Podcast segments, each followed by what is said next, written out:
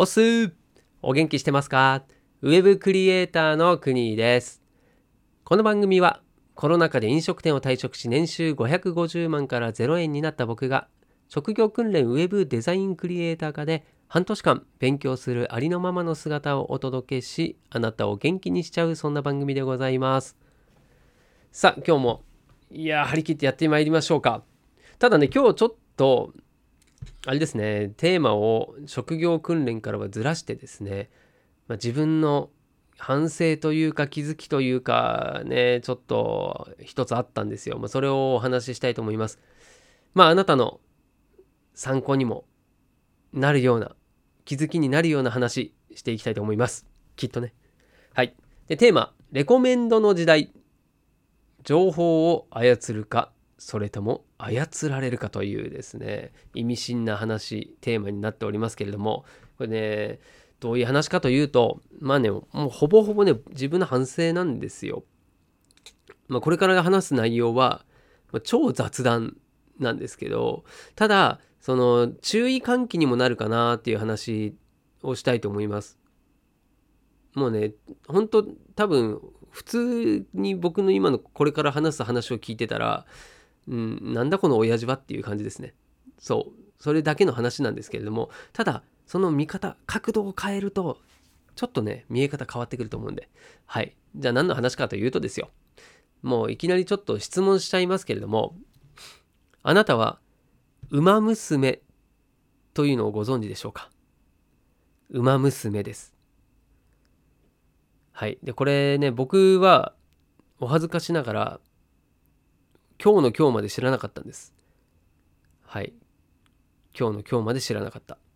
で、うーん、なんで、ウマ娘、まあ、ほとんどの人が知ってるかもしれないしね、それがまさにこの今のレコメンののレコメレコメンドの時代でわからない話かなと思うんですけれども、まずそのウマ娘っていうのは、めっちゃ社会現象になった話。なんならね、もう、なんでしょう、鬼滅の刃レベルだと思いますよ。それぐらいのものなんですね。それぐらいの言葉、流行った言葉なんです。梅む、馬、馬娘。はい。で、僕がなぜ、その言葉を、それを、馬娘を、今まで知らなかったのかっていうところが、今日のまさに本題、ポイントなんですけれども、うん、ただね、ちょっと、まずその、馬娘について語らせてくださいよ。馬娘。そう。うーんとですね、これ背景としてはですよ。なぜ僕が馬娘を知ったのかからちょっと話さないとダメですね。はい。馬娘を知った理由は、えー、ツイッターのあニュースですね。ニュースで知ったんですが、そのニュースは何のニュースだったかというと、ツイッターですね。ツイッターのハッシュタグ。はい。これがなんかね、ハッシュタグができてから、なんかおめでたい日だったらしくてね、最近。それで、うん、特別なハッシュタグをその日だけ使れますよ、みたいな話が出てたんですけれども、まあ、そこのですね、記事の一文に、今年、ハッシュタグが一番使われた言葉。それが、ウマ娘だったんですよ。で、僕がそれを見たときに、ウマ娘知らないので、ウマ娘？もうね、頭にも何も思い浮かばない。だって、馬と娘って繋がらないもの。で、最初ね、思いついたのは、馬娘なんで、ああ、これは、こう、競馬をやってる、なんか若、若い女性かなと思ったんですよ。最近なんか若者の間で、若い女子の間で、こう競馬が流行ってたり、なんかその馬と一緒に写真を撮るのがちょっと流行ってたりしたのかなと思ったんですよね。うん、ただツイッターのハッシュタグで1位を取るってどれぐらいの凄さかっていうの僕も分かっているしうーんそれにしてはちょっとインパクトがないなって思ったんですよね。でどうしたかというとねもう恥ずかしながら調べたわけですよツイッターで「ウマ娘ウマ娘とは」と。そしたらもうアニメキャラみたいなアニメキャラですかもうあれはねでなんかこう女性たちがこうね何このキラキラした格好でですよ。もうプリキュアみたいなあんな雰囲気ですよ。そう。そその雰囲気で出てるわけでいろんなね人たちが出ててでまあちょっと説明しますかね。ウィウィキペディアで説明する。もうこれだってそう僕と同じようにね知らない人もいるんだもん。絶対いる。絶対いる。確かにツイッターでハッシュタグいっぱい使われたかもしれないけれども絶対いるはず。知らないっていう人が。その方のためにね。お伝えするとウィキペディア様の言ってることだとサイゲームズによるスマートフォン向けゲームアプリとあとかパソコンゲームおよびそれを中心としたメディアミックスコンテンツ略称は「ウマ娘」はい、これね本当は「ウマ娘プリティダービー」っていう名前らしいですね。でジャンルは育成シミュレーションゲームで競走馬を萌え擬人化したキャラクターであるウマ娘を育成しトゥインクルシリーズと呼ばれるレースでの勝利を目指すという内容ですということなんですね。はい。何のこっちゃですよね。はい。で、僕ね、もうこういう記事を読んで、で、最終的にどうしたかというと、もう妻に聞きましたね。うん。妻なら知ってるかということでね、聞いたんですよね。うん。そしたらもう見事に知っててですね、知らないのというぐらいの、そんな驚きでした。え、鬼滅知らないの？っていうのとやっぱ同じぐらいな感じに僕は思いましたね。そう。それぐらいのことで、で、僕は、ウマ娘、あ、なるほど。その、なんとなくこう、キャピキャピしたね、女性が、えー、ま、がなんかこう育成するんだなと。競馬の馬をね、育成するんだと思って、ま、てっきりですね、その、なんか馬の騎手とか、あとなんか馬を育てる女性みたいな、そういう立ち位置かなと思ったら、この娘がその直接直接じゃないのも本人娘さんその女性がですよ走るっていうそういうゲームなんですね。はい、女性自体がもう競馬の馬と同じっていうことですね。で競争すると競走馬と化すと競争人ですよ。そういうシミュレーションゲーム育成なんですね。もうそれも本当ショッキングだったしね自分のイメージがもうどんどん崩れ去っていくっていうね、うんまあ、それぐらいですね。本当なんだろうなこうショックを受けるというかね。なぜそのことを今まで僕はその情報をキャッチできなかったんだというふうに思ったわけですよ。はい、でこれねまあ、ここのこれただねそういうこうなんか、うん、いや年を取りたくないものですねっていう話で終わらせるつもりはもう毛頭なくてですね。やっぱりね学びになるんですよ。こっから。で何かっていうと、まあ、これ本当ねその「ウマ娘」がどういうものかっていうのは別に全く興味ないんですけれどもないんだけれどもいやなんでこれが流行ってるのっていうところは興味ありませんか？そこなんですよね。だから僕はその、まあ、今回ショックを受けたのも、まあ、まずはツイッターだって毎日いじってるしねでニュースとかも見てるしそれなのにその「ウマ娘」っていう情報が僕には全く入ってきてないんですよ。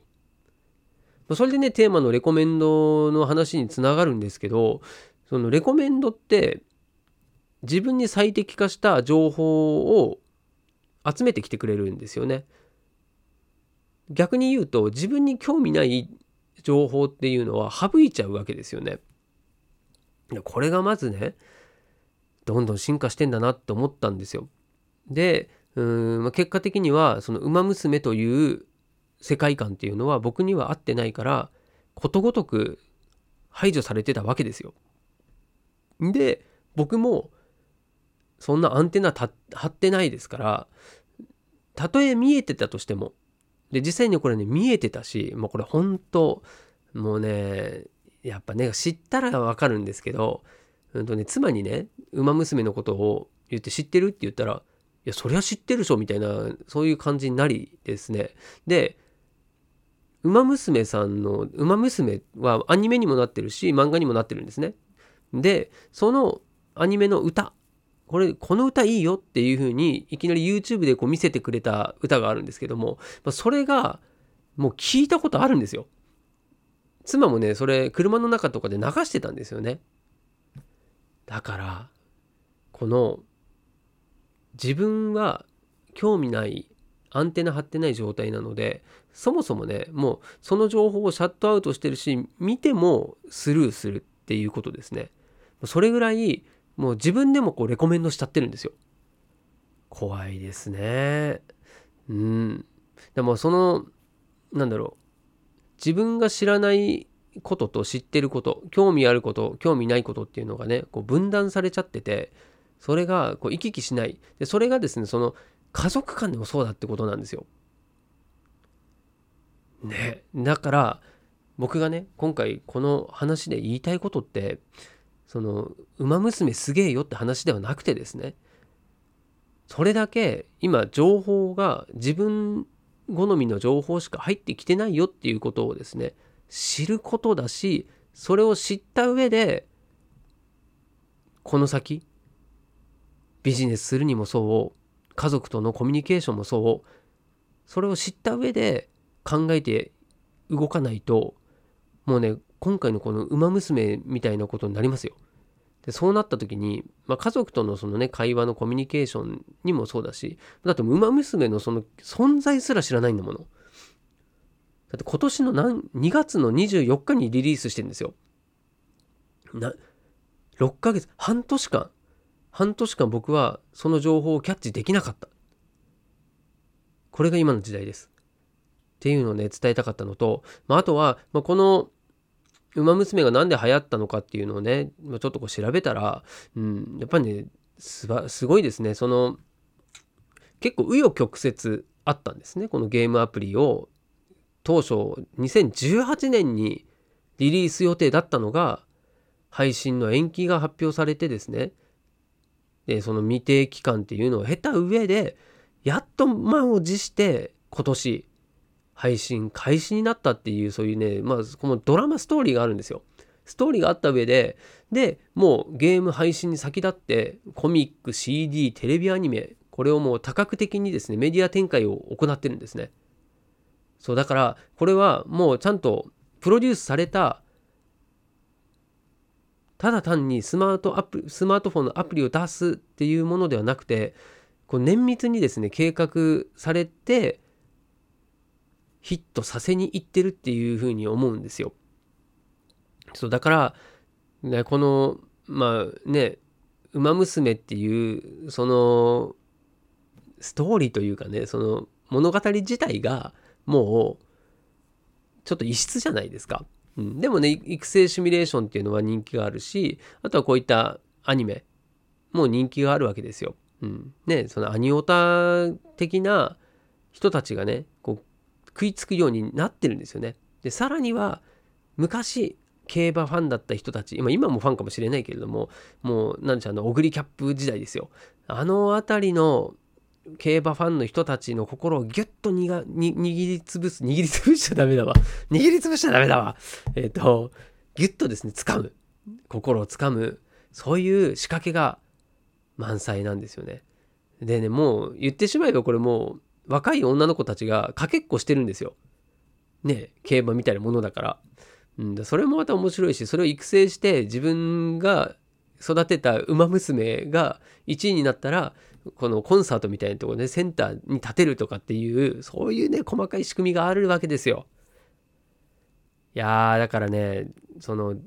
ヒットをどうして作っヒット作をねどうして作っていくどうやって作っていくっていうのも、ま、すごい学べるしなんだろうそういう目線でね「ウマ娘」さんを見るっていうのも、まあ、ありかなと思いますよね。あこのやり方うまいなとか、うん、あこのアニメ CD コミックの二次展開三次展開もうまいなとかあるんですよね。うん、だそういうところは、うん、すごい勉強になるところだなとも思ったし、まあ、今回ね僕もこの「ウマ娘」の反省を兼ねてですね、うん、やっぱり、うん、そうこれもちょっと伝えたかったんですけどなんだろういや自分が興味ない情報なんかいらねえよという人もいるでしょういると思うんですけれどもじゃなくて自分からですね